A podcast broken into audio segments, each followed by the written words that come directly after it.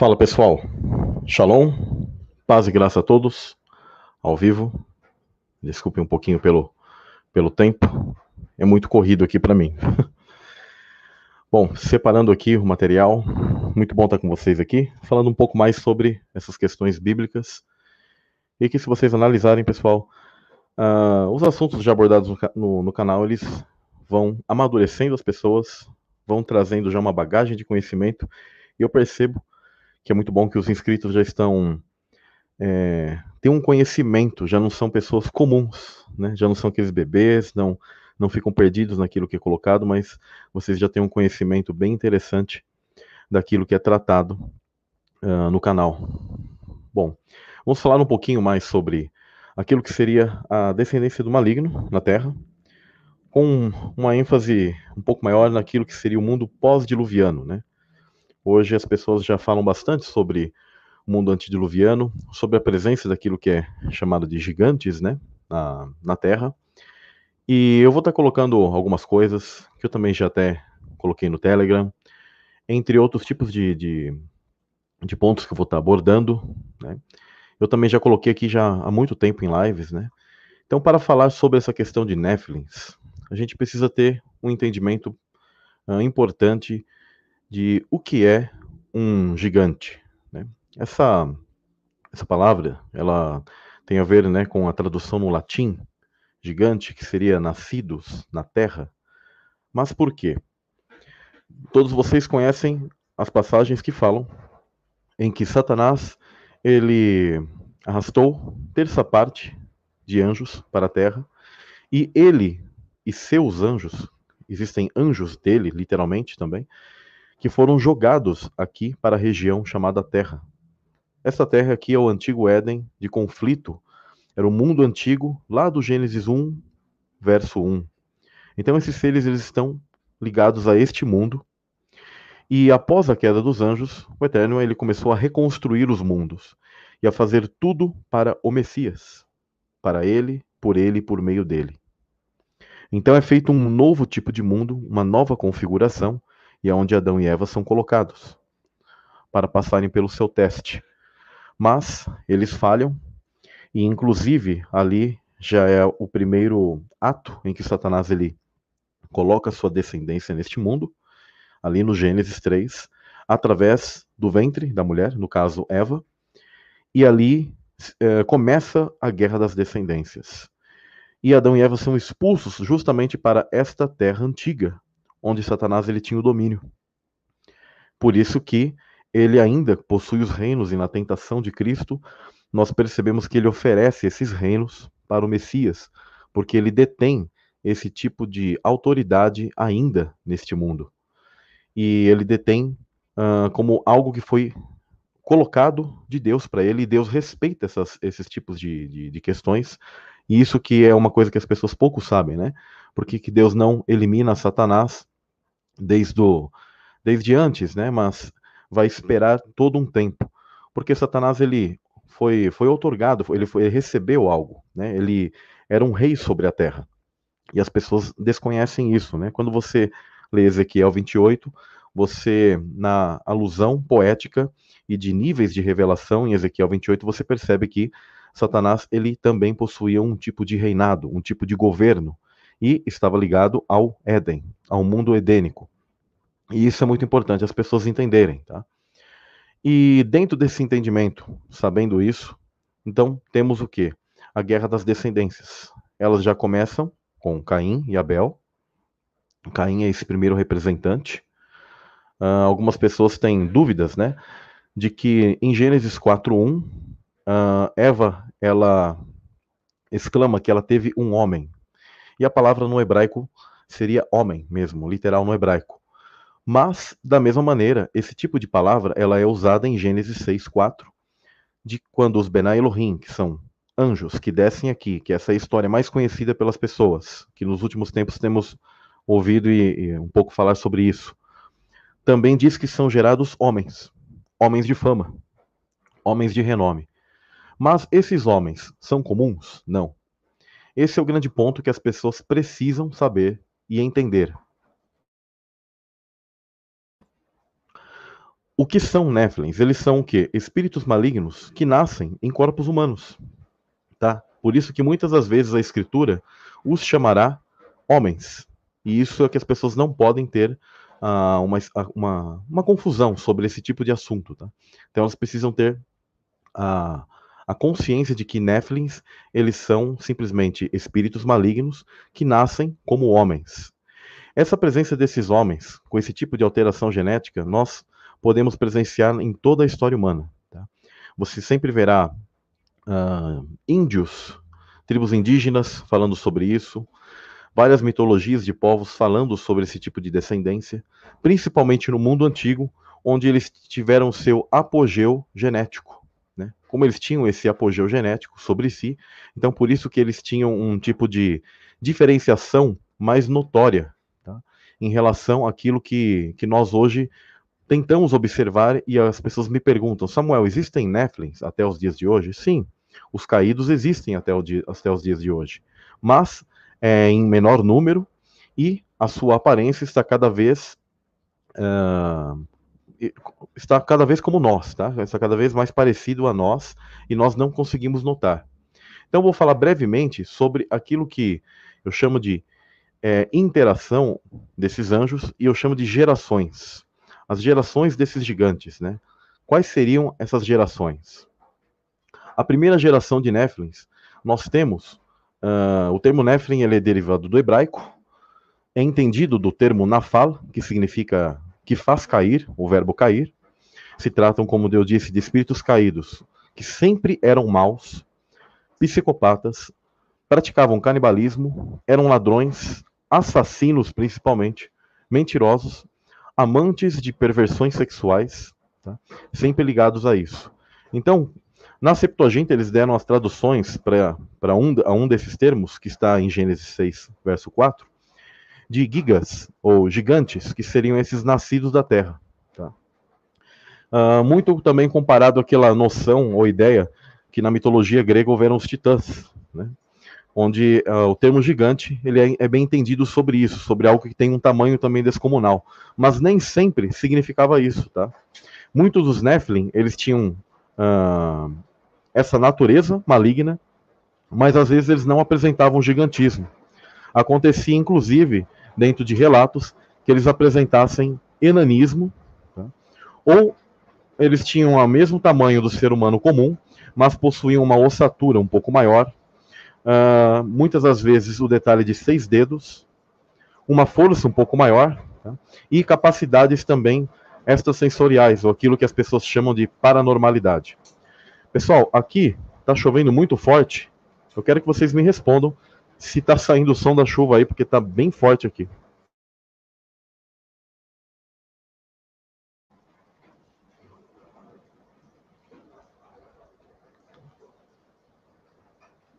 Tá saindo o som da chuva por acaso aí, pessoal, ou não?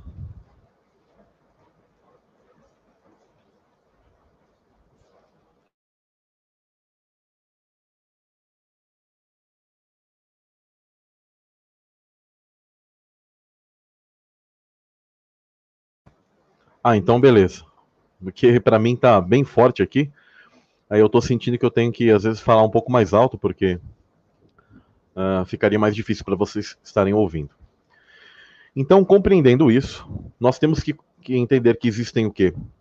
Eu fiz uma espécie de divisão para as pessoas terem uma, uma concepção melhor.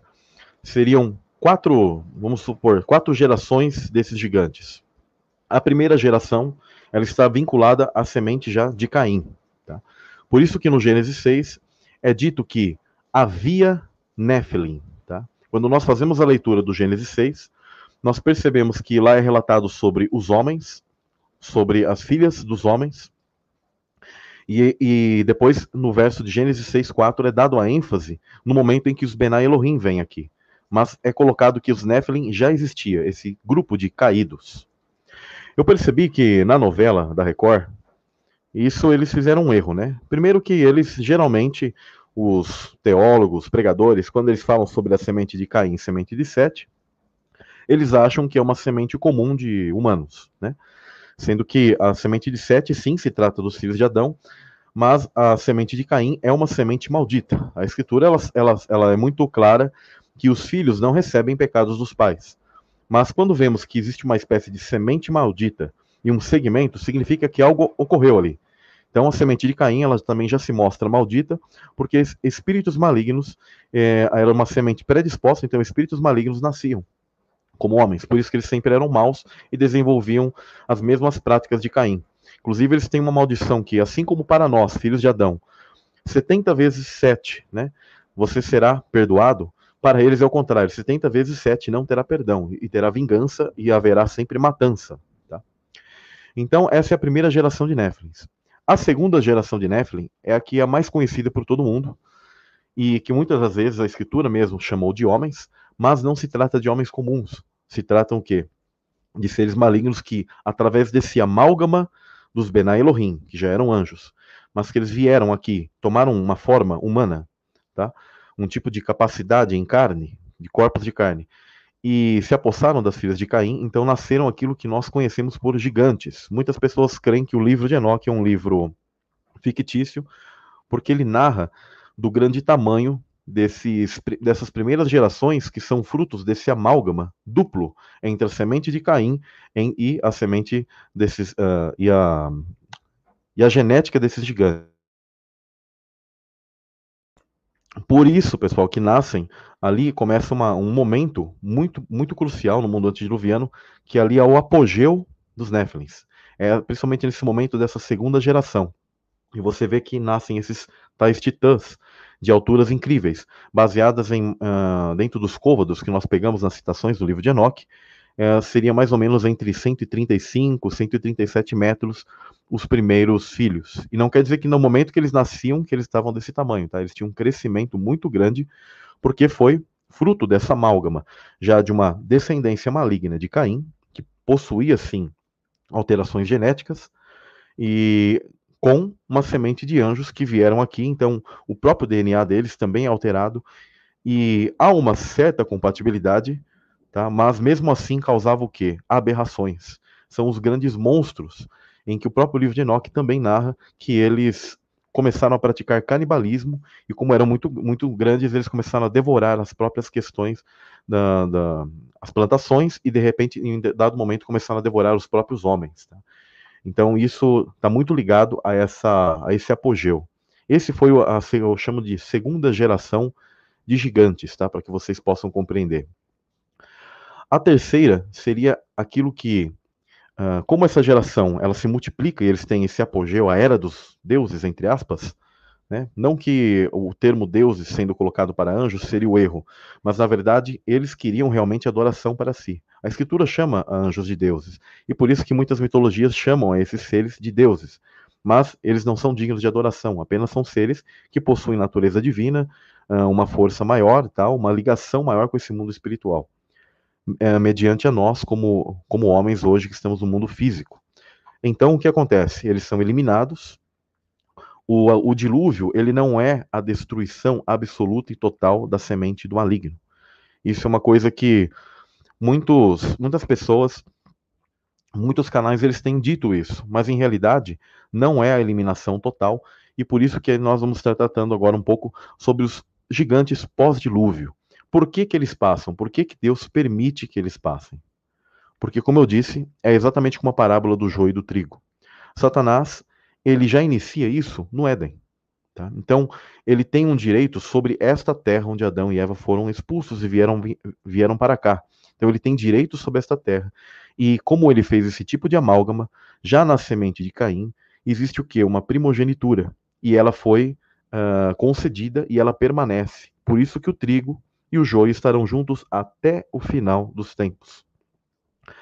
E o Eterno ele colocou o dilúvio, porque quando os sentinelas vieram aqui, as coisas começaram a sair completamente, mas completamente de controle. Tá?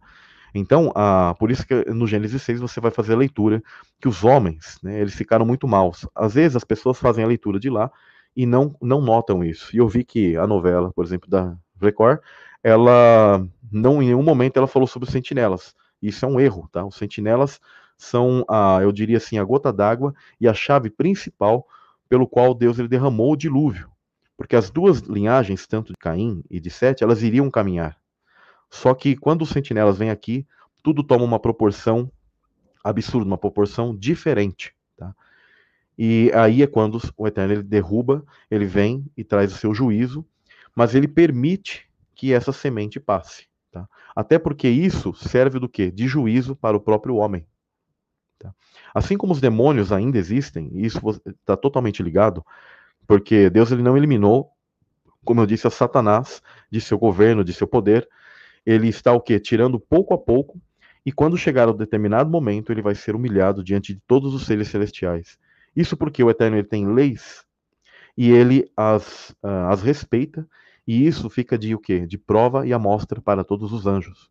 Tá? Por isso que ele não o derrubou na mesma hora. Tá? Para ele mostrar a justiça, e ele permite que os próprios demônios e sua semente maligna, que também entrou na terra, desde essa época antediluviana, como também pós, que esses exerçam um tipo de, de contraponto e que os filhos da luz se manifestem e os filhos das trevas também se manifestem. Tá? Mas, claro, sempre com um controle. Vocês vão perceber que no mundo pós-dilúvio continuam batalhas, batalhas literais na carne, mas porque na verdade está ligado que a espíritos, a potestades, né? Por isso que eu já comentei com vocês que quando Paulo ele fala que nossa luta não é contra a carne e o sangue, ele não está em contradição com todo o Velho Testamento, onde nós vemos uma luta ainda presente na carne, tá? As batalhas dos heróis da fé. Mas nós percebemos que por que, que eles batalhavam na carne aqui, mas por quê?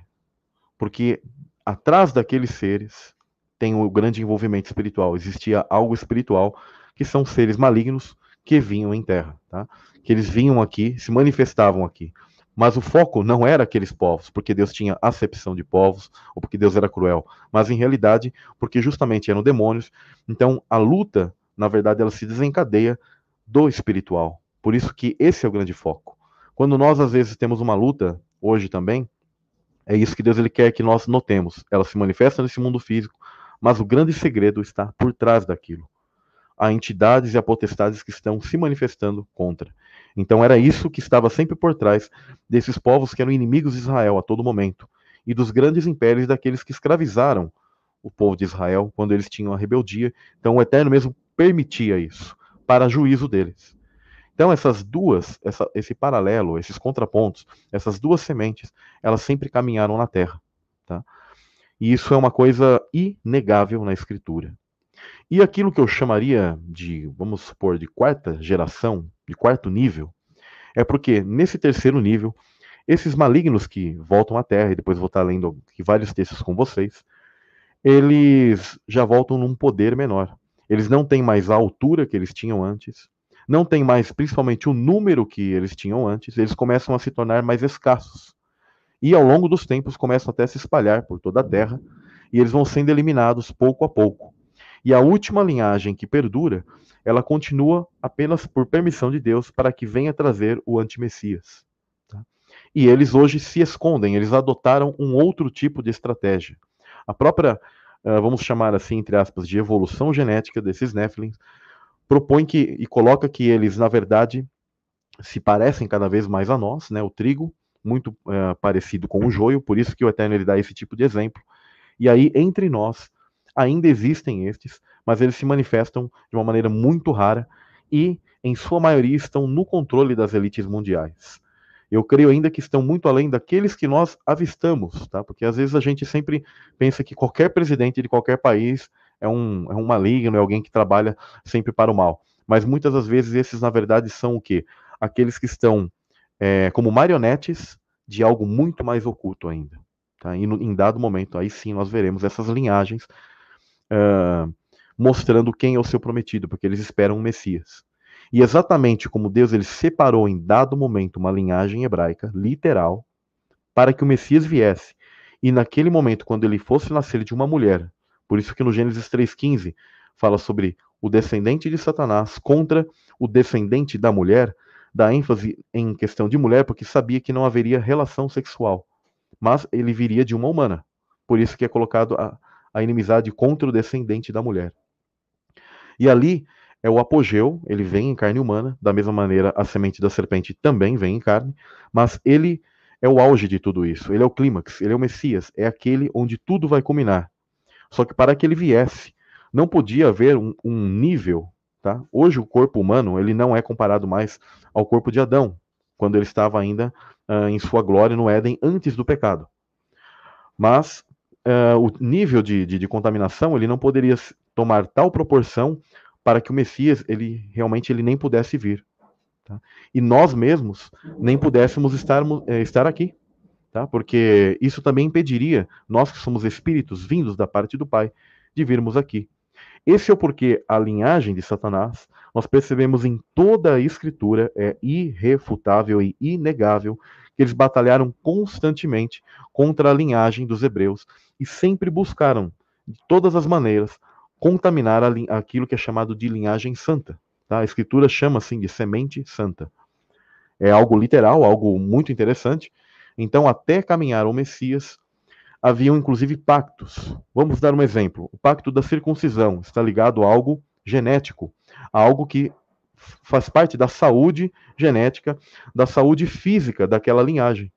Tá? Tem a ver com a limpeza do, dos genitais, tem a ver com, uma, com menos doenças venéreas e coisas do tipo, para que a geração de Abraão, um dia, ela tivesse uma, uma saúde melhor e no futuro viesse o quê? O Messias.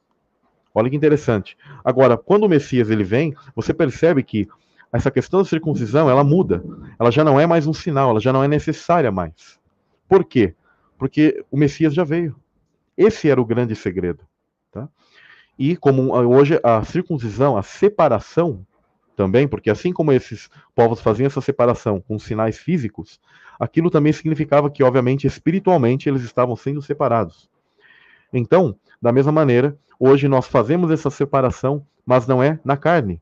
Hoje é o que? No espírito. Então, isso é muito necessário vocês entenderem, tá? Então, vamos uh, compreender como a semente do maligno ela passou. Então, conforme eu já disse, existe uma, uma, uma primogenitura, um respeito de Deus a esses seres caídos e a esse reino que é de Satanás. Então, como ele tem sua semente na terra, uh, ele permite que passe pela arca. Quando nós fazemos a leitura tá, de passagens que falam que ele permitiu que entrassem animais puros e animais imundos na arca, também está relacionado com isso. Ele permitiu que a própria semente maligna já estivesse ali. Vocês já viram aquele filme que chama Alien, o oitavo passageiro? É interessante que são oito os que entram na arca, né? Mas um deles ali, né, ou dois, ou a, a questão que um ali tem o que? O, o gene da serpente, tá? Então, dentro da cultura hebraica, eles compreendiam, tá? E eu vi que a própria novela da Record, ela colocou que Naamá, da semente de Caim, é a mulher de Noé. Agora, um detalhe que é interessante é que quando nós fazemos estudos por exemplo, do livro de Jazar, ele coloca que Naamá é da semente de Sete. E há um mistério ali, porque essa Naamá, no livro de Jazar, é colocado que ela é mãe tanto de Jafé como de Sem. E em nenhum momento fala que ela é mãe de Cã. E existem tá, os, os estudiosos, inclusive eu recomendo, por exemplo, Timothy Alberino, Zen Garcia, uh, entre uh, Joy Pug, e entre outras pessoas que estudam muito toda essa questão, e eles entendem que uh, essa mulher de Noé, ela foi levada, ela morreu, assim como outros, que inclusive ainda é um mistério para nós, o que Deus fez com todos aqueles que não entraram na arca, porque a arca tinha um limite. Tem pessoas que inclusive creem que Noé ficou dizendo para o povo: venham, entrem quem, quem aceita a mensagem. Não, ela tinha um limite já. Eu creio, tá, pessoalmente, que Deus ele esperou que chegasse o tempo para todos esses e esses fossem eles, eles morressem até que em determinado, em determinado momento, quando só estava aqueles que Deus iria permitir entrar na arca junto com Noé, é quando ele vem e derrama o seu dilúvio. Então essa uh, Naamá de Caim é a que entra tá, na arca. Nós conseguimos pela leitura de Gênesis 9, vou fazer aqui com vocês, Gênesis 9.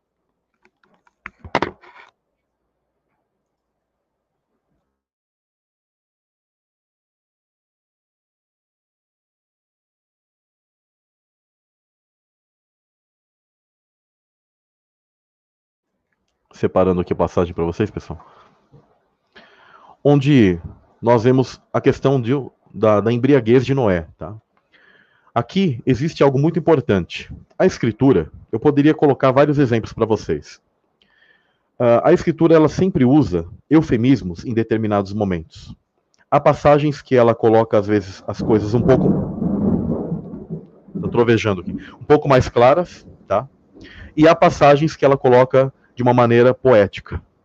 Então, por exemplo, quando Rubem ele peca com Bila, né? A mulher de Jacó, uma das concubinas de Jacó e Jacó ele vai dar a sua bênção para Ruben, ele fala que ele perde esse direito de primogenitura por causa desse incesto que ele, que ele fez. E aí, quando ele está dando a bênção, ele diz que o pecado subiu ao leito de seu pai. Para o quê? Para não falar, ó, você dormiu com a minha mulher e você fez isso e tal. Então ele pega e fala de uma maneira o quê? Poética. E uma das expressões que eu já peguei e coloquei já no canal, que em Levítico 18, um, em Deuteronômio 27 também. Nós, vocês podem depois procurar tá? E no Telegram, eu vou deixar essas passagens também na descrição. Vocês vão perceber uh, um eufemismo que é relacionado a descobrir a nudez ou ver a nudez. Tá? Uh, isso está ligado ao que? A um incesto, a uma forma de se relatar um incesto.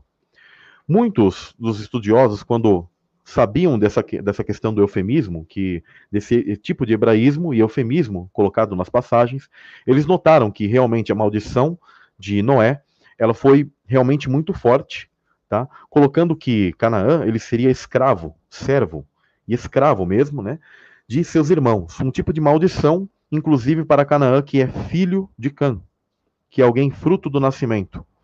Então, quando nós fazemos a leitura, eu vou estar fazendo a leitura com vocês, que diz o seguinte: Gênesis 9, um, no verso 20 em diante.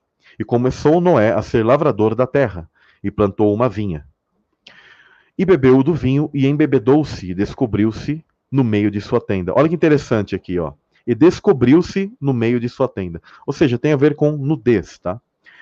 Algo que é muito interessante, que poucas pessoas sabem, é que quando a palavra aqui é falada de sua tenda, no hebraico está em feminino, tenda dela. Tá? Ou seja, Noé, Noé descobriu-se na tenda dela. Assim é traduzido, tá? Ou melhor, assim se, deveria ser traduzido. Mas traduzem uma, de uma maneira diferente para nós. E o que significa isso? Provavelmente ele estava na tenda de sua esposa. E, no caso, Naamá. E por isso que, inclusive, pelo ato que eu vou comentar, aqui com vocês, uh, que Naamá, provavelmente por ter esse tipo de ato, e sendo uma das mulheres do, dos patriarcas, né, dos grandes homens de Deus, relatados na Bíblia, como Noé, você vê que não há menção dela. E é algo um pouco estranho, né? Porque as pessoas pensam, por que, que uma mulher tão importante, que daria ou teria dado à luz, pelo menos a filhos, ou seria a mulher de Noé, né? No caso, como eu disse, ela seria mãe de Cã, esta, esta Naamá, apenas da linhagem, ela teria o mesmo nome da, na amada linhagem uh, de Sete.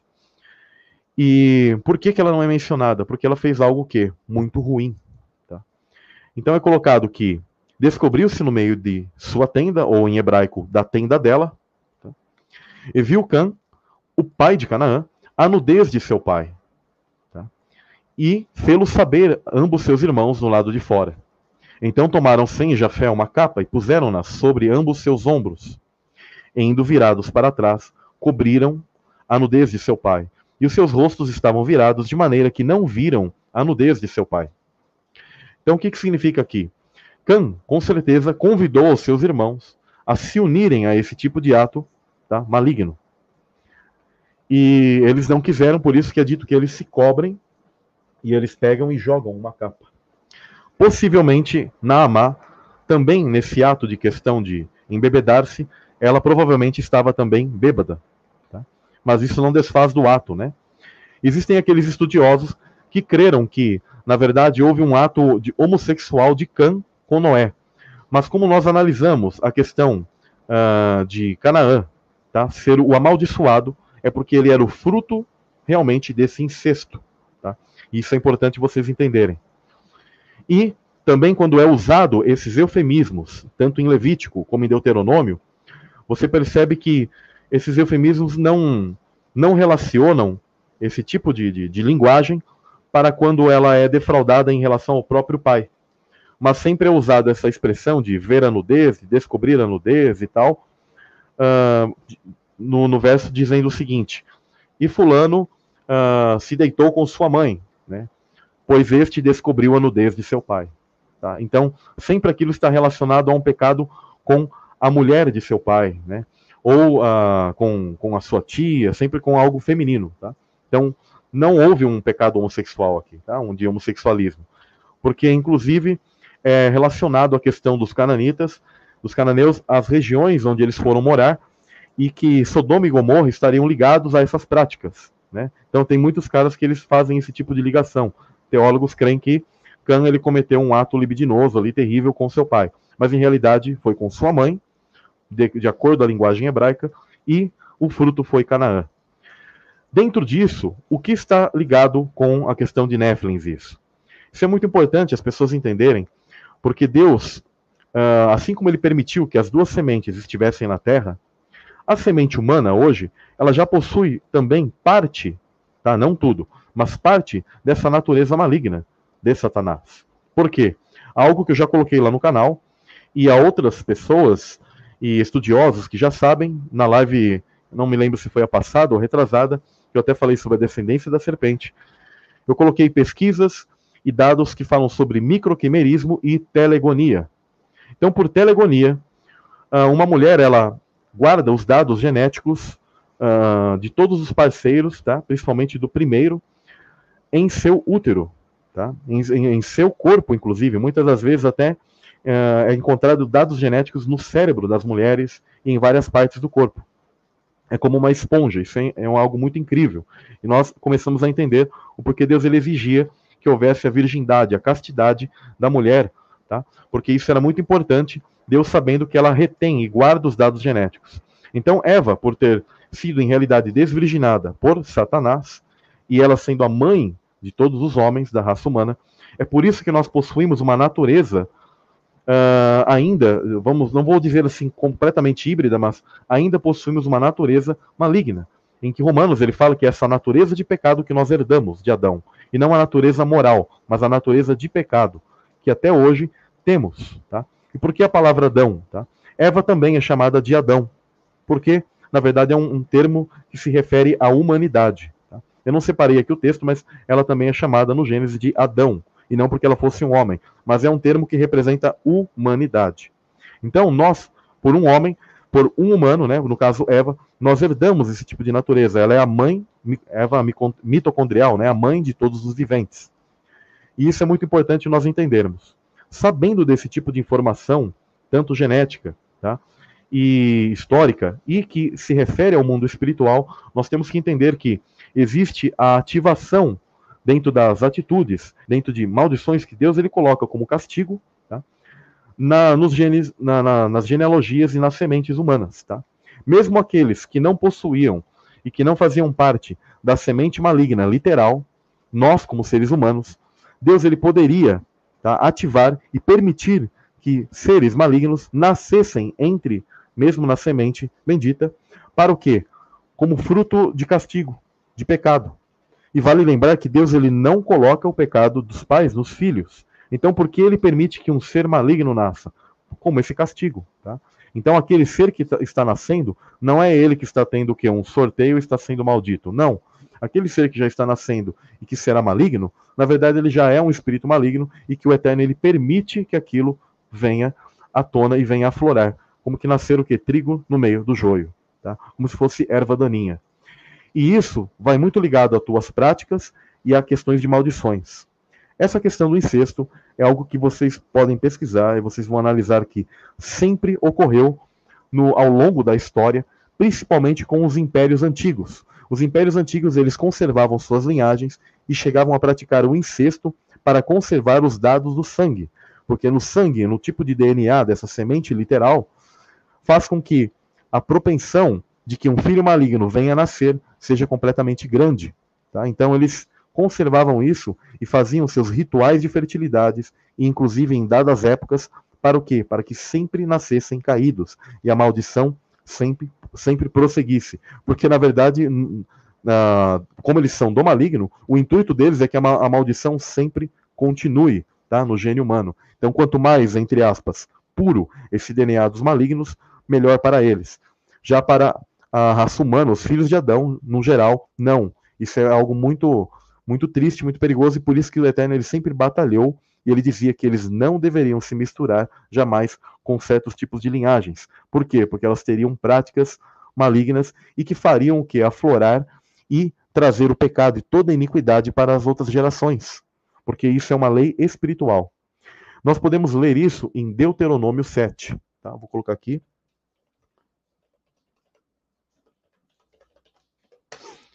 Fazer a leitura brevemente com vocês. Quando o Senhor teu Deus te houver introduzido na terra, a qual vais para possuir e tiver lançado fora muitas nações diante de ti, olha que interessante, para que eles possuíssem essa terra, essas nações teriam que ser retiradas. E tiver lançado diante de ti os heteus, os girgazeus, os amorreus, os cananeus, os perizeus, e os heveus, e os jebuseus, sete nações mais numerosas e mais poderosas que tu.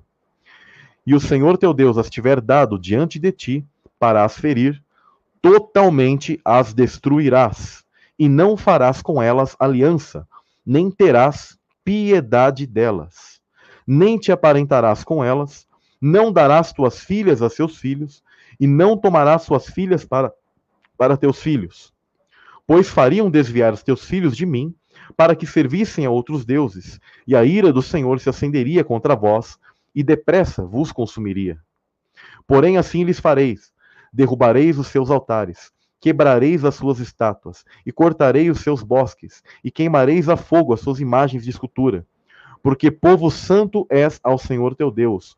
O Senhor teu Deus te escolheu para que fosse povo, o seu povo especial, de todos os povos que há sobre a terra. Então, aqui, algo muito importante, tá, pessoal? Vocês entenderem. Inclusive, todas essas questões desses tipos de altares e, e esses rituais que eles faziam nos bosques eram que locais que eles adoravam a Baal, adoravam esses tipos de entidades, e muitos desses demônios é quando eles tinham acesso a não só interagirem de maneira interdimensional com eles, ou através de ídolos, porque os ídolos eram catalisadores, tá? Por isso que o Eterno também mandava queimar isso, porque aquele ídolo de ouro, ídolo de ferro ou barro, tá? Que eles serviam como catalisadores, onde a entidade conseguia estar ali tá? e sentir um pouco de toda essa adoração e energia, tá? Desses povos malignos em seus ritos, em suas adorações e festas pagãs. Então, muitas das vezes, eles, através desses rituais de fertilidade, com pessoas de genética específica, separada para esses atos, é quando eles conseguiam que, no filho que viria, na fecundação, eles nasceriam. E isso é relatado por muitos povos. E isso, em geral, é considerado uh, pelos arqueólogos como lenda. Os arqueólogos eles colocam isso apenas como uma ideia religiosa e como lenda para eles mas você percebe que havia todo um tipo de comportamento específico, datas específicas, com pessoas específicas, onde sempre a presença da questão sexual era necessária. Para o quê? Para que houvesse a fecundação e nascimento de Nephilims, de seres malignos na Terra.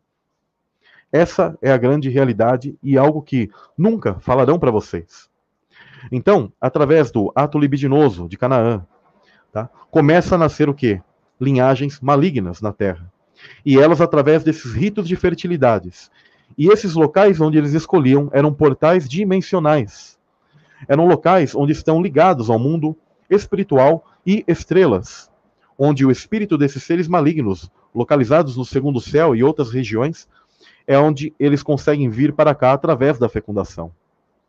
E muitas das vezes eles foram reaproveitados aqueles monumentos antigos, como pirâmides, zigurates, entre outros locais, com pessoas específicas a também fazerem o mesmo tipo de procedimento, só que aí de uma maneira o quê? Como realeza, um pouco mais importante, onde iria trazer uma potestade maior. Trazendo essa potestade maior, o próprio tipo de base genética no corpo que viria a nascer teria que ser o quê? Entre aspas, mais puro para eles. Por isso que eles conservavam certos tipos de genética. Quando é feito os exames, na maioria dos faraós, tá? uh, foi relacionado que muitos deles possuíam sangue ABRH negativo. E eu não quero que você, se você tiver esse tipo de sangue, que você se sinta preocupado. A questão é que, para eles, esse tipo de questão sanguínea era melhor, porque as pessoas que possuem geralmente esse tipo de sangue, elas têm o quê? Uma temperatura corporal um pouco mais baixa e elas têm predisposição para se relacionarem com questões extrasensoriais, de paranormalidade, questões do oculto. Então, para eles, era melhor ter esse tipo de base genética, do qual ele iria facilitar com que essas entidades nascessem numa base genética que facilitaria o que? O contato interdimensional com essas entidades. Porque o grande intuito deles não é apenas estar no mundo físico, mas trazer e ter o contato com todos esses seres malignos. Tá? E isso é muito importante vocês compreenderem. Um, apenas para colocar aqui como informações, Deuteronômio 27, do verso 20 ao 22, diz o seguinte: Maldito aquele que se deitar com a mulher de seu pai, porquanto descobriu a nudez de seu pai, e todo o povo dirá amém. Aqui só para vocês compreenderem a questão do eufemismo, tá? De Canaã. Então, nós percebemos que uh, há um, que, um renascer dessa linhagem, tá? De gigantes. Eles possuíam também certos tipos de comportamentos ligados a canibalismo, Alguns entendem que a palavra Canaã e é, canibal, ela viria de Canaã com Baal, ou Caim com Baal, porque Caim também é entendido dentro de todos esses estudos na cultura hebraica, que ele o que ritualizou e bebeu o sangue de seu irmão. Uh, e por isso que os livros de ocultismo e por isso que esses grupos, essas sociedades secretas, conservam esses tipos de informações. E por isso que, na verdade, até hoje os ocultistas uh, consomem, por exemplo, o adenocromo, que é um tipo de substância química que para eles é como um elixir, como um vinho, que está ligado ao canibalismo e ao, ao, sangue das pessoas. E quando eles bebem isso, a entidade maligna que está ali neles, ou está literalmente encarnada, quando seria o caso de uma semente literal, eles sentem isso, sentem prazer, e para eles é como um vinho, porque eles foram destinados a, a se alimentarem da energia humana. Por isso que é dito que a serpente se alimentaria do pó, comeria do pó. E nós sabemos que ali é uma maldição em termos de alegoria para Satanás. Não porque cobras comem poeira, mas ali está sendo o quê? Sentenciado, uh, uma sentença Satanás, e ele comeria e se alimentaria, e a sua semente se alimentaria do sangue, da bioenergia, da bioquímica do ser humano. Quando eles não podem fazer sacrifícios com pessoas, eles exigem o quê? Que as pessoas façam sacrifícios de animais. Porque aquilo tenta tirar um pouco da saciedade deles por um determinado momento. Mas o que eles querem mesmo é o que? O sangue do ser humano. Tá? Uh, deixa eu colocar aqui algo interessante para vocês, ligados a, a, esses Nephilim, tá? Conforme eles vão nascendo e conforme eles vão se misturando entre a, a, a natureza humana, eles vão criando questões interessantes e há maldições ligadas, inclusive, à questão da Torre de Babel, que eu vou colocar aqui para vocês. Um momento.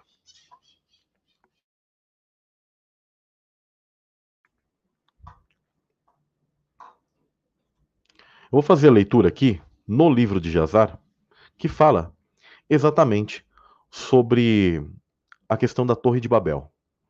Vale lembrar que Cã, sendo filho de Naamá, e ele tendo a genética tanto de seu pai como sua mãe, ele, você percebe que a descendência que vem de Cã ela tem um certo tipo de predisposição para que essa semente maligna seja ativa naquela descendência. Tá? Não se trata que todos os filhos de Cã seriam do maligno. A mesma coisa que essa semente do mal, ela buscou o quê? Estar entre os, Sem, os filhos de Sem, estar entre os filhos de Jafé e contaminar a todos, tá? A todos completamente. Eles buscaram fazer o quê? Uma espécie de contaminação para que eles pudessem ter a mesma, o mesmo apogeu que eles tiveram no mundo antediluviano mas nunca mais foi o mesmo, tá? Porque o Eterno ele não permitiu e os principais agentes dessa semente, o Eterno ele foi eliminando com os seus heróis da fé, no caso Josué, Davi, Moisés, Abraão também chegou a lutar. Existe também o um livro apócrifo que comenta que Jacó também chegou a enfrentar esses uh, esses nefilim, tá? Principalmente que eles se alojaram na região da terra de Canaã. Justamente o quê? Canaã por ter essa maldição e por isso que é ali que se alojou, tá? Então vou fazer a leitura aqui sobre o livro de Jazar, onde ele fala sobre a questão de Babel. Tá? Ela é uma narrativa muito interessante, pa paralela àquilo que já está no nosso cânon bíblico, mas ela traz mais detalhes. O que ocorre com Nimrod? Nimrod, sendo filho de, de, Can, é, é, de, de Cush, ele é, é neto de Cã, né? ele recebe tá, uh, de seu pai um tipo de chamado traje de Adão. Através daquilo, o traje de Adão ele está ligado a uma questão genética, a uma espécie de conhecimento tecnológico. Então ele se altera. Tá? Segundo o livro de Jazar, ele se torna, através de, de usar esse tipo de traje, chamado traje de Adão, um giborim. E como ele já tinha uma, uma genética predisposta a isso, então ele se ativa literalmente como um guerreiro, como um Nephilim, e altera sua natureza. Por isso que ele é descrito em muitas das uh, questões arqueológicas babilônicas. Você percebe que aquele que nós percebemos que se refere a Nimrod, ou é, é Nimrod para eles, ele é tratado como um gigante, como alguém de duas vezes a quase três vezes maior que um humano comum. E ele possui grande conhecimento.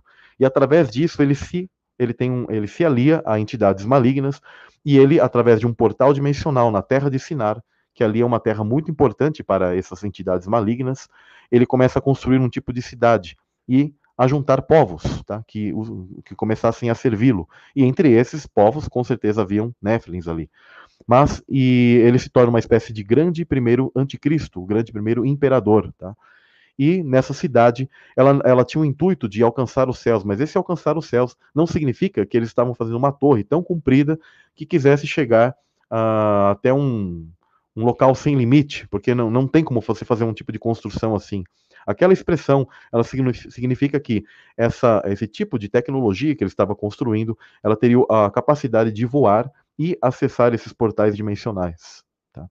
É uma tecnologia antediluviana sendo resgatada. Essas tecnologias que nós vemos, de que hoje em dia as pessoas chamam de OVNIs, discos voadores, etc., que também não quer dizer que qualquer coisa que você veja no céu significa que aquilo seja maligno, né? Muitas das vezes podem sim ser anjos de Deus ou fanins usando veículos, porque eles usam esses tipos de carruagens, tá? São chamadas de carruagens uh, na cultura hebraica. Alguns eles usam isso para atravessarem questões interdimensionais. Mas isso é apenas uma pequena amostra do tipo de conhecimento e tecnologia que eles possuíam. Então eles construíam uma base, tá? Uh, baseada principalmente em material que tem a ver com silício, e eles, na sua base principal, sempre tem que ter um cume em forma piramidal, porque isso amplifica a energia. Então, eles construíram ali na, no topo aquela parte que seria que acessaria os céus e alcançaria os céus de uma, de uma maneira através de portais dimensionais. Então, esse, na verdade, era o intuito deles. E, e o Eterno, ele vendo isso e sabendo que eles queriam alcançar o firmamento e quebrar o firmamento e tentar romper essas, uh, esses limites que Deus ele colocou para o ser humano e para aqueles que estão nesta terra, porque literalmente você está contido num tipo de ambiente. Então, esse é o porquê Deus ele se volta e fala: Não, vocês não, vão, não farão isso, e eu vou espalhar vocês, e vocês nunca mais terão a capacidade de se unir da mesma maneira que vocês tentaram. Existe um tipo de conhecimento hebraico que Caim ele foi o primeiro a fazer isso através de uma construção de uma cidade e que os sentinelas o ajudaram a fazer isso. E é interessante que quando é um conhecimento muito pouco conhecido pelas pessoas uh, que Caim ele fez isso, tá? Na, na, sua primeira cidade. Ele é o chamado primeiro construtor. Né, por isso que a maçonaria venera tanto a Caim, a descendência de Caim, porque eles sabem que eles são os construtores, então eles estão representando essa semente do mal na Terra. Né, mesmo que muitos deles não sejam, mas eles representam o, o, a ideia tanto social né, e espiritual desses na Terra. Então é dito que os sentinelas auxiliaram a Caim a fazer isso, mas os anjos foram lá e os espalharam. Então você percebe que esse tipo de conhecimento, quando está relatado na escritura aqui sobre, Eno, é, sobre Nimrod, tá? E quando nós vemos também aqui no livro de Jazar, significa então que Nimrod ele estava resgatando algo que já tinha acontecido no mundo antediluviano. Por isso que a escritura coloca em detalhes. E diz o seguinte: é no capítulo 9 do livro de Jazar. E começaram a fazer tijolos e queimar fo uh, fogos a construir cidade e a terra que tinham imaginado para concluírem.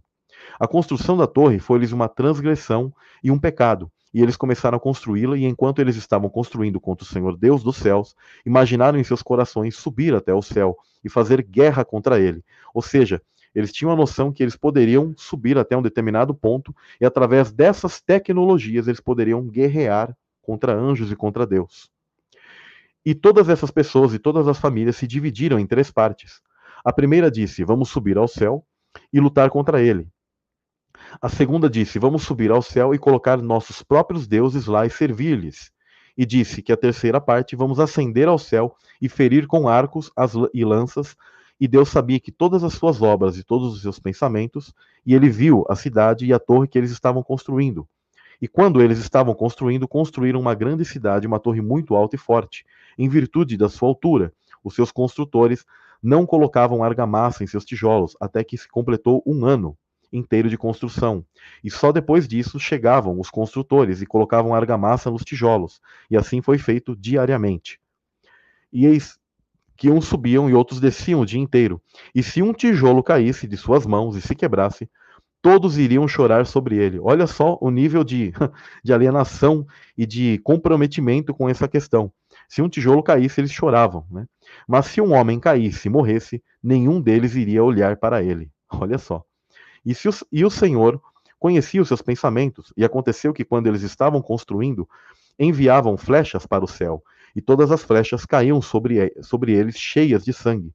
E quando eles viram isso, que aqueles disseram uns aos outros: Certamente que matamos todos os que estão no céu.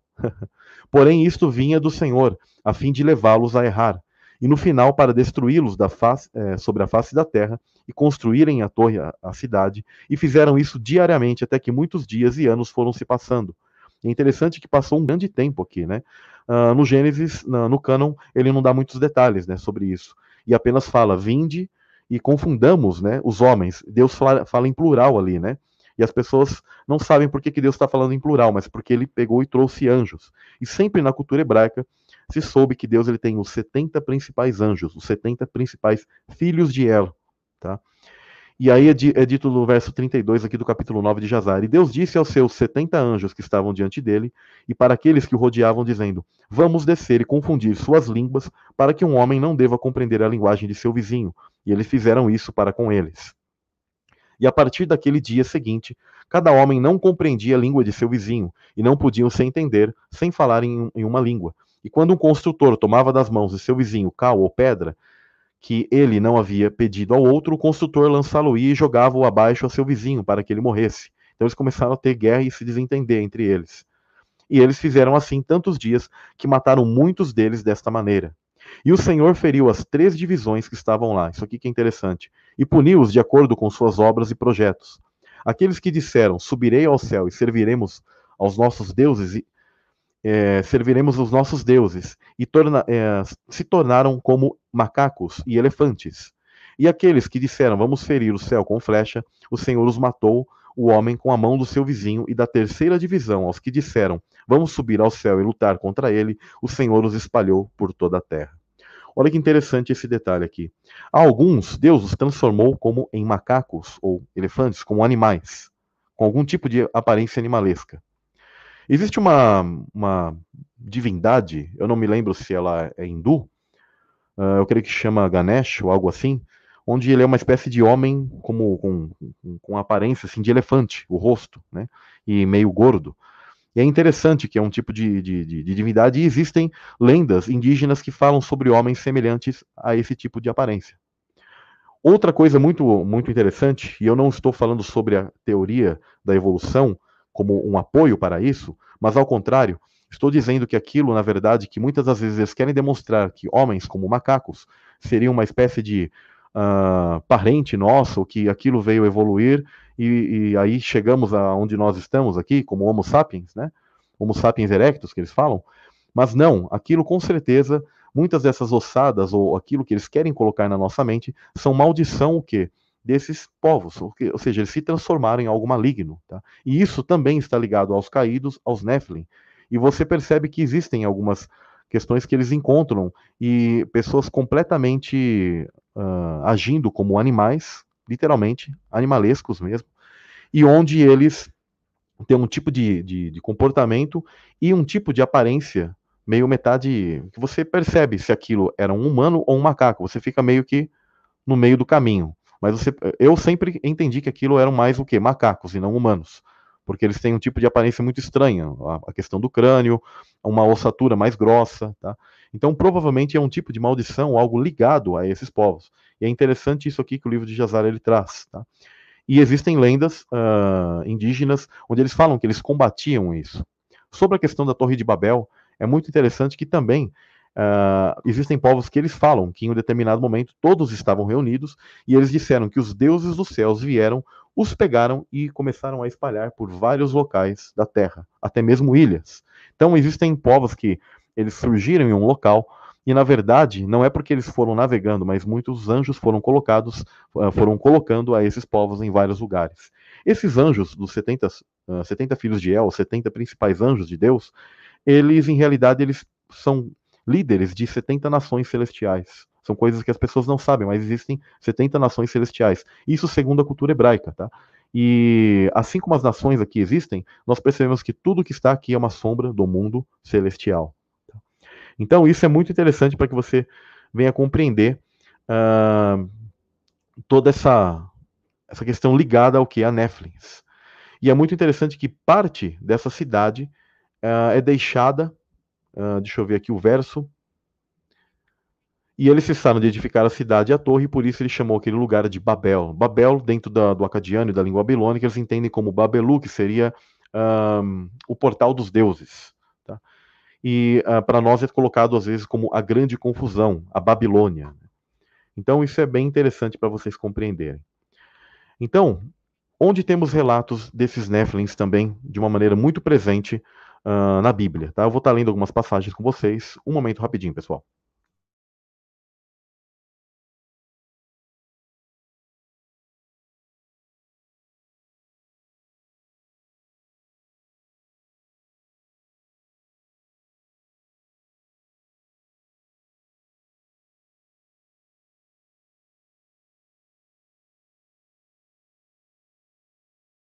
Retornando aqui.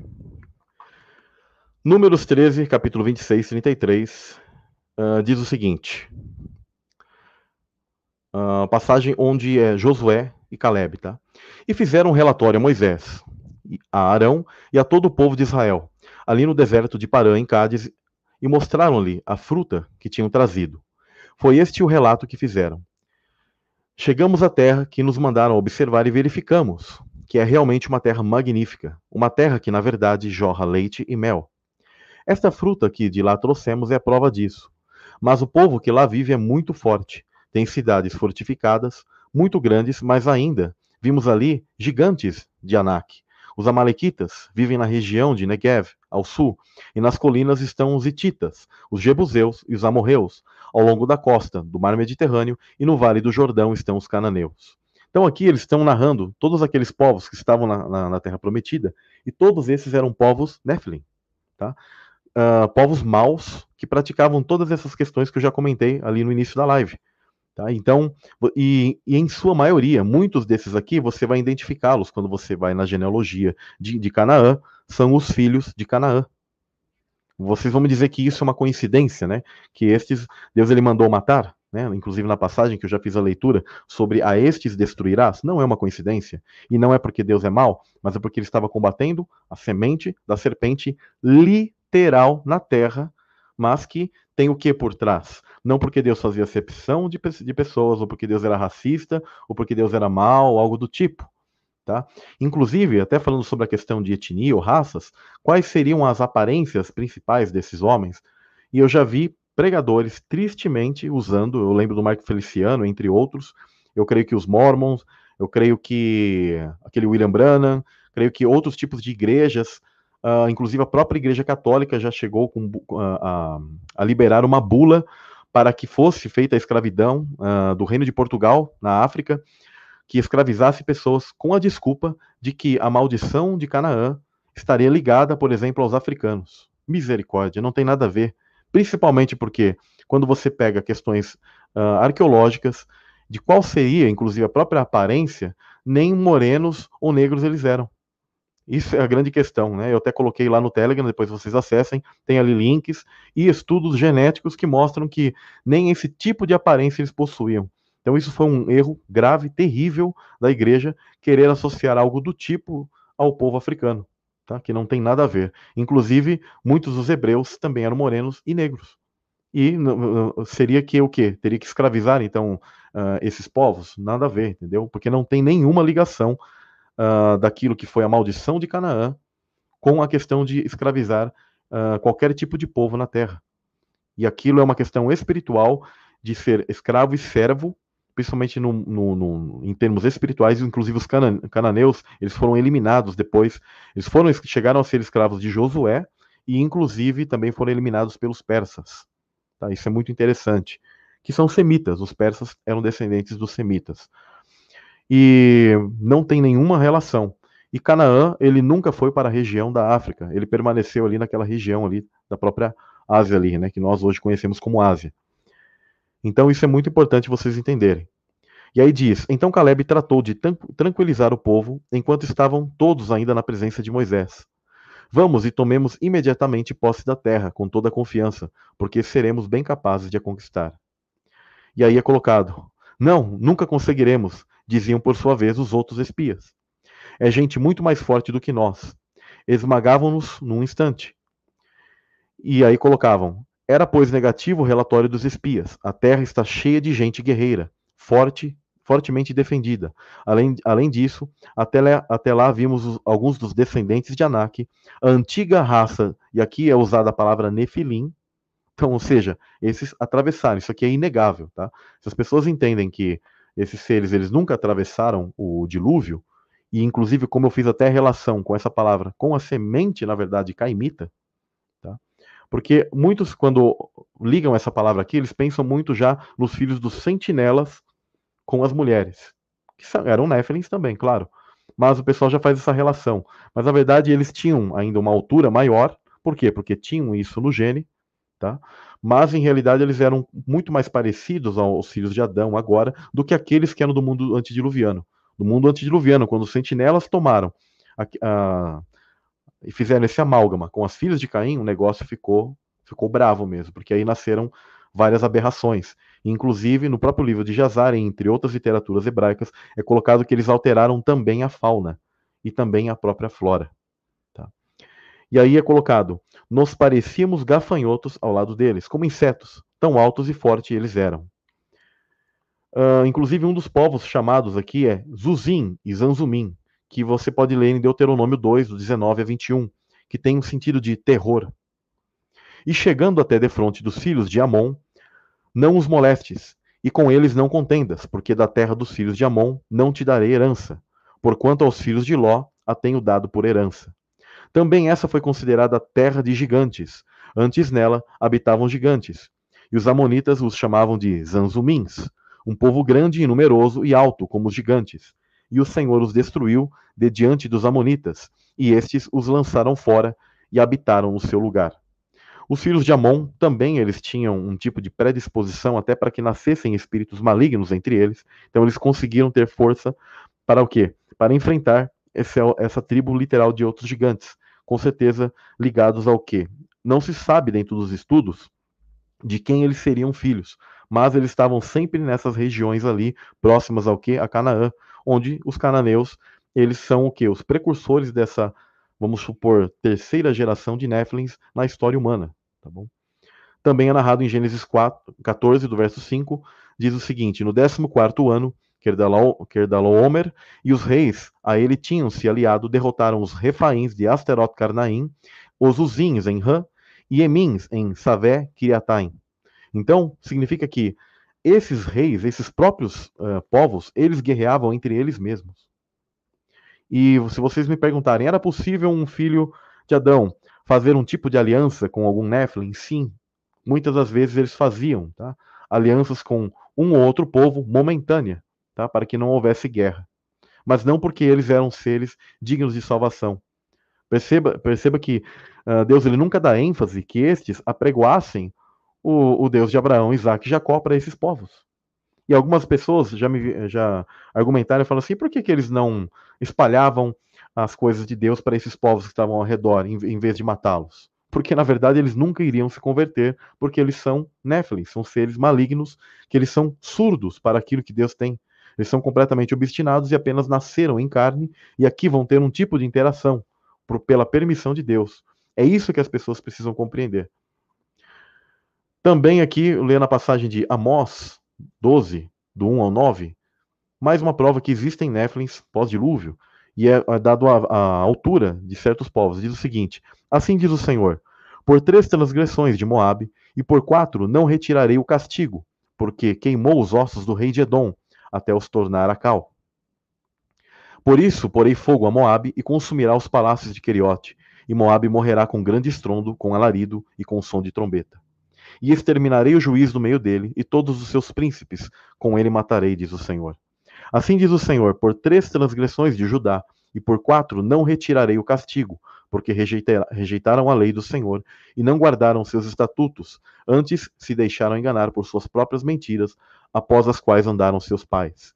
Por isso porei fogo a Judá, e ele consumirá os palácios de Jerusalém. Assim diz o Senhor: por três transgressões de Israel, e por quatro não retirarei o castigo, porque vendem o justo por dinheiro, e o necessitado por um par de sapatos suspirando pelo pó da terra sobre a cabeça dos pobres, pervertem o caminho dos mansos, e um homem e seu pai entram à mesma moça para profanarem o meu, o meu santo nome. E se deitam junto a qualquer altar sobre roupas empenhadas, e na casa de seus deuses bebem o vinho dos que tinham mutado. Todavia eu os destruirei diante dele o amorreu, cuja altura era como a altura dos cedros, o que era forte como os carvalhos, mas destruiu seu fruto por cima e as suas raízes por baixo. Aqui é interessante que você percebe que os filhos de Israel, eles cometeram vários tipos de práticas e transgressões, e Deus permitia que esses povos os assolassem. Inclusive aqui é até colocado um homem e seu pai entram a mesma moça. Olha só, uma moça, até o próprio pai e um, algum outro homem ficavam com ela para profanarem o meu santo nome. E se deitam junto a qualquer altar sobre roupas empenhadas. Ou seja, eles praticavam aqueles ritos de fertilidade. Por isso que ele fala: Todavia eu destruí diante dele o amorreu, cuja altura era como a altura dos cedros. E aqui fala sobre os amorreus, que eram entendidos como a altura dos cedros. Tá? Alguns entendem apenas como uma linguagem poética, mas com certeza eram o quê? Povos néflins que se ativavam tá, no meio dos filhos de Israel por causa das práticas malignas que eles possuíam. Né? O gigante famoso, que vale ressaltar, entre outros povos, e que Moisés ele batalhou contra, é Og, o rei de Bazã. Og é entendido dentro da cultura hebraica que na verdade ele é um ser antediluviano que Deus ele passou, ele permitiu que ele passasse na arca, numa região que ele ficou na arca, para simplesmente que ele fosse a prova para os povos pós-dilúvio de que Deus ele os condenou. Assim é, de, é o entendimento dentro da cultura hebraica, tá? que Og ele seria um antediluviano. E aí é colocado em Deuteronômio 3 o seguinte: Depois nos viramos é, e subimos o caminho de Bazã, e Og, o rei de Bazã, nos saiu ao encontro. Ele e todo o seu povo a peleja em Edrei. Então o Senhor me disse: Não o temas, porque a ele e a todo o seu povo e a sua terra tenho dado na tua mão. E far-lhe-ás como fizeste a Sion. Sion era um outro rei, tá? E, ó, e rei dos amorreus. Lembra que eu acabei de ler acima, que os amorreus eram como cedros? E aí ele fala que habitavam em Esbom. E também o Senhor nosso Deus nos deu a nossa mão a Og, o rei de Bazã, e a todo o seu povo, de maneira que o ferimos até que não lhe ficou sobrevivente algum. E naquele tempo tomamos todas as suas cidades. Nenhuma cidade houve que, que lhes não tomássemos 60 cidades, toda a região de Argob, o reino de Og em Bazã. E todas essas cidades eram fortificadas com altos muros, portas e ferrolhos, e muitas outras cidades sem muros. E destruímos-las, como fizemos a Sion, rei de Esbom, destruindo todas as cidades, homens, mulheres e crianças. Olha só, não deixaram mulheres nem crianças. Por quê? Porque nasciam Néflins, inclusive de sexo feminino. E, obviamente, como eles nasciam, eles tinham um determinado momento que eles eram o quê? Crianças. Então Deus ele não permitiu que nenhum desses sobrassem. No caso dessa linhagem de Og em específico. Porém, todo o gado e o despojo das cidades tomamos para nós por presa. Assim, naquele tempo, tomamos a terra da mão, das mãos daqueles dois reis dos amorreus que estavam além do Jordão, desde o rio de Arnon até o monte de Hermon. Olha o monte Hermon aqui, que nós sabemos que foi onde os sentinelas desceram ali. Ali era um portal dimensional muito importante, e você percebe que a presença dos gigantes sempre ficava perto desses portais dimensionais, onde eles faziam essas fortificações, essas construções grandíssimas, e onde eles também aplicavam o quê? Seus rituais de fertilidade. É dito no verso 9: A Hermon, os sidônios, chamam Sirion, porém os amorreus os chamam Senir. Todas as cidades do Planalto e toda Gileade e todo, todo Bazã, até Salcar e Edrei, cidades do reino de Og em Bazã Aqui é bem interessante o, nome, o, o tamanho do leito, ó. porque só Og, o rei de Bazã, restou dos gigantes. Eis que o seu leito, um leito de ferro, não está porventura em Rabá, dos filhos de Amon? de nove côvados o seu comprimento e de quatro côvados a sua largura pelo côvado comum, seria aproximadamente, tá, pessoal? Um pouco mais de 4 metros era o tamanho da cama de Og. E um pouco mais de 1,80 de largura. Então você imagina o tamanho do cara. Né? Ele tinha, é, com certeza, quatro, pelo menos 4 metros ele, ele possuía de tamanho. Tá?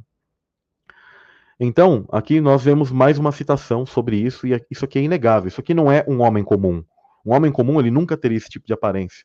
Eu já vi já pessoas que falam, não, esses gigantes eram pessoas comuns, aí o cara ele ficou grande e tal. Não, eram guerreiros, porque quando nós vemos hoje parte desse gigantismo, que às vezes alguns povos, eles acabam até desenvolvendo uma ou outra pessoa, na verdade são o quê? Problemas genéticos, resquício de tudo isso que eu falo. Lembra que eu comento que toda a, a, a, raça humana hoje ela tem um certo nível de contaminação, menor, claro, mas um nível de contaminação ligada a tudo isso que aconteceu, desde lá de Caim, passou pelo mundo antediluviano. Hoje nós temos mutações de sangue. Quando você vê que você tem sangue positivo e negativo, quando você faz o estudo disso, você vai ver que são mutações. E mutações são questões ligadas a algo que não é puro, não é algo genético de origem algo ocorreu ali. Por quê? Porque o nosso sangue mudou ao longo do tempo. Tá? Então, tudo isso são provas de toda essa questão dos Nephilim e que nós mesmos ainda levamos tá, conosco parte disso. Em Êxodo 25, ele também diz o seguinte, é, que é algo que eu preciso falar para vocês antes, que é o seguinte: são filhos castigados pelos pecados dos pais? É possível que isso se ative nas descendências? Tem como provar isso pela Bíblia? A resposta, óbvia, é que os filhos eles não são castigados pelos pecados dos pais cometidos. Nem os são os pais castigados pelos pecados de seus filhos. Cada um é responsável quê? pelo seu próprio pecado. Por isso que está escrito em Ezequiel 18, 20. A alma que pecar, essa morrerá. O filho não levará a iniquidade do pai, nem o pai levará a iniquidade do filho. Né? A justiça do justo ficará sobre ele, a impiedade do ímpio cairá sobre ele. Mas uh, Deus, quando ele fala isso, e aí de repente nós percebemos, por exemplo, uma passagem como Êxodo 20, verso 5, que diz: Não te encurvarás a elas, nem as servirás, porque eu, Senhor teu Deus, sou Deus zeloso, e que visito a iniquidade dos pais nos filhos, até a terceira e quarta geração daqueles que me odeiam. Olha que interessante. Então, sempre quando as pessoas elas são completamente idólatras ou praticam algum tipo de questão, existe uma espécie de pecado que Deus ele permite que aquilo seja visitado até a quarta geração, da terceira ou até a quarta geração. Se uh, o filho ele acaba, ele, uh, acaba sendo o quê? Justo, o que, que acontece? Algum tipo de pecado ele acaba tomando consequência. E existe aqui um mistério, tá? um mistério bem interessante, ligado ao pai de Abraão, que ele era muito, muito completamente idólatra. A escritura fala isso. Os livros apócrifos colocam ele com um nível de idolatria absurdo. Então, o que acontece? Deus ele pega e derrama esse tipo de maldição. Mas nós vemos que Abraão, ele tinha um coração bom. Então, esse tipo de maldição não pega sobre ele, mas o que, que acontece? Você percebe que Abraão, ele tinha dificuldade para ter filhos. E é interessante que a linhagem semita, ela começou a ser assolada por esse tipo de espíritos malignos que tentavam cumprir esse tipo de maldição sobre eles. Tá? Isso aqui você não vai ouvir falar muito, mas esse é o porquê. Cada mulher que, uh, no caso Sara com Abraão, né? No caso Rebeca e Isaac, Isaac sendo filho da promessa, e no caso Raquel, né, com Jacó, você percebe que todas elas estão sendo assoladas por esterilidade. E as pessoas falam: por que será que elas eram estéreis?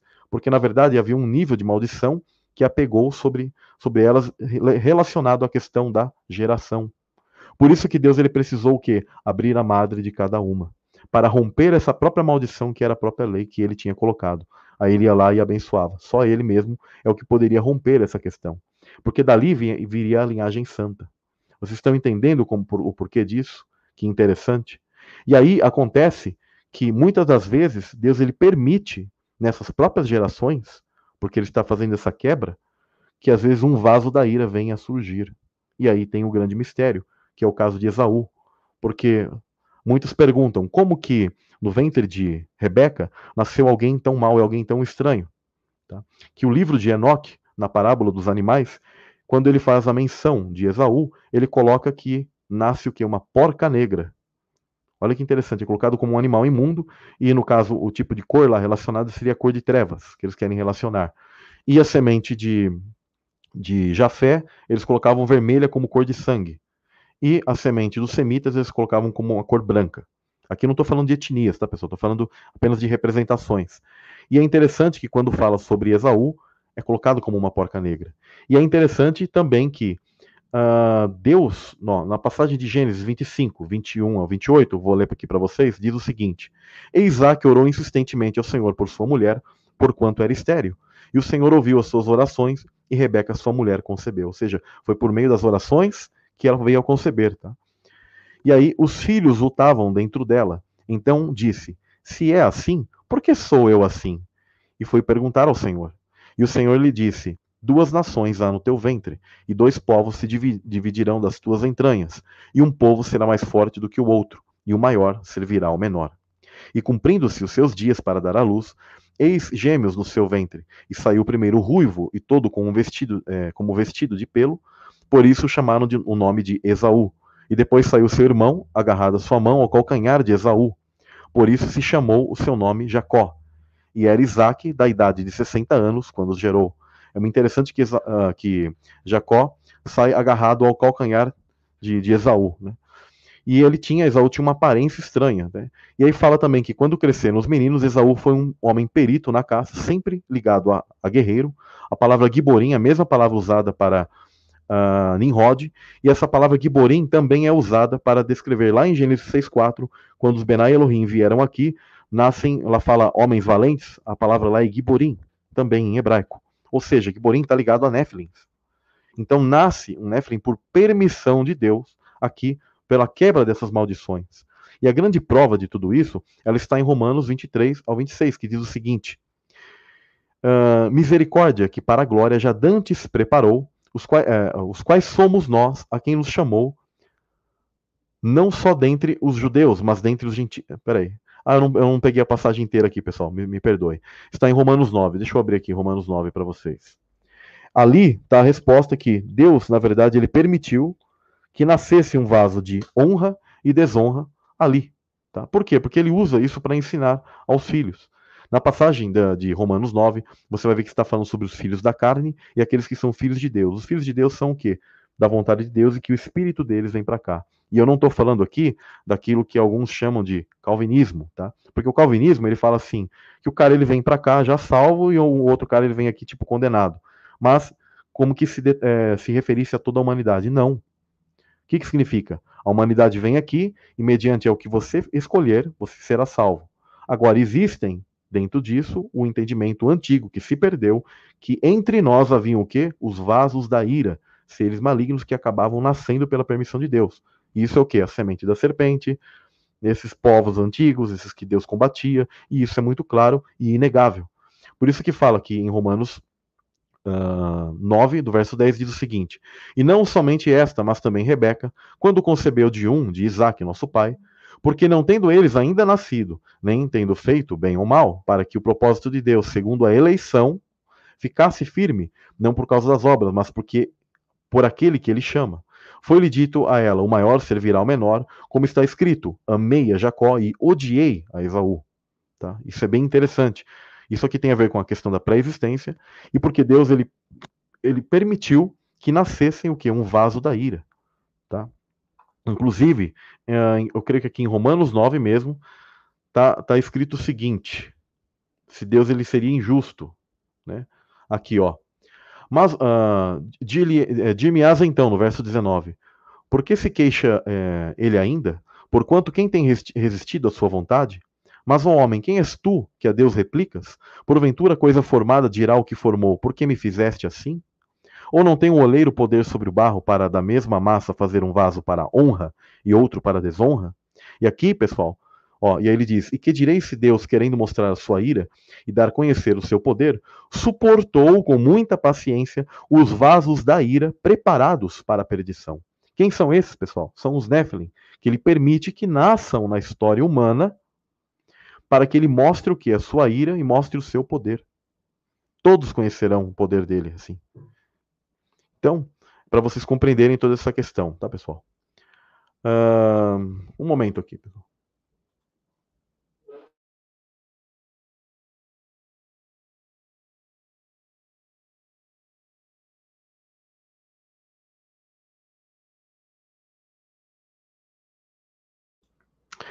Pessoal, vou estar encerrando a live aqui. Vou, vou, ter que me ocupar aqui, tá, pessoal? Mas eu vou estar fazendo a continuidade nessa semana, tá bom? Com mais informações. Mas espero que já tenha acrescentado bastante coisa para vocês sobre toda essa questão dos Nephilim e dos vasos da ira entre os vasos de misericórdia, tá bom? Fiquem na paz, pessoal, e até a próxima. Shalom, shalom.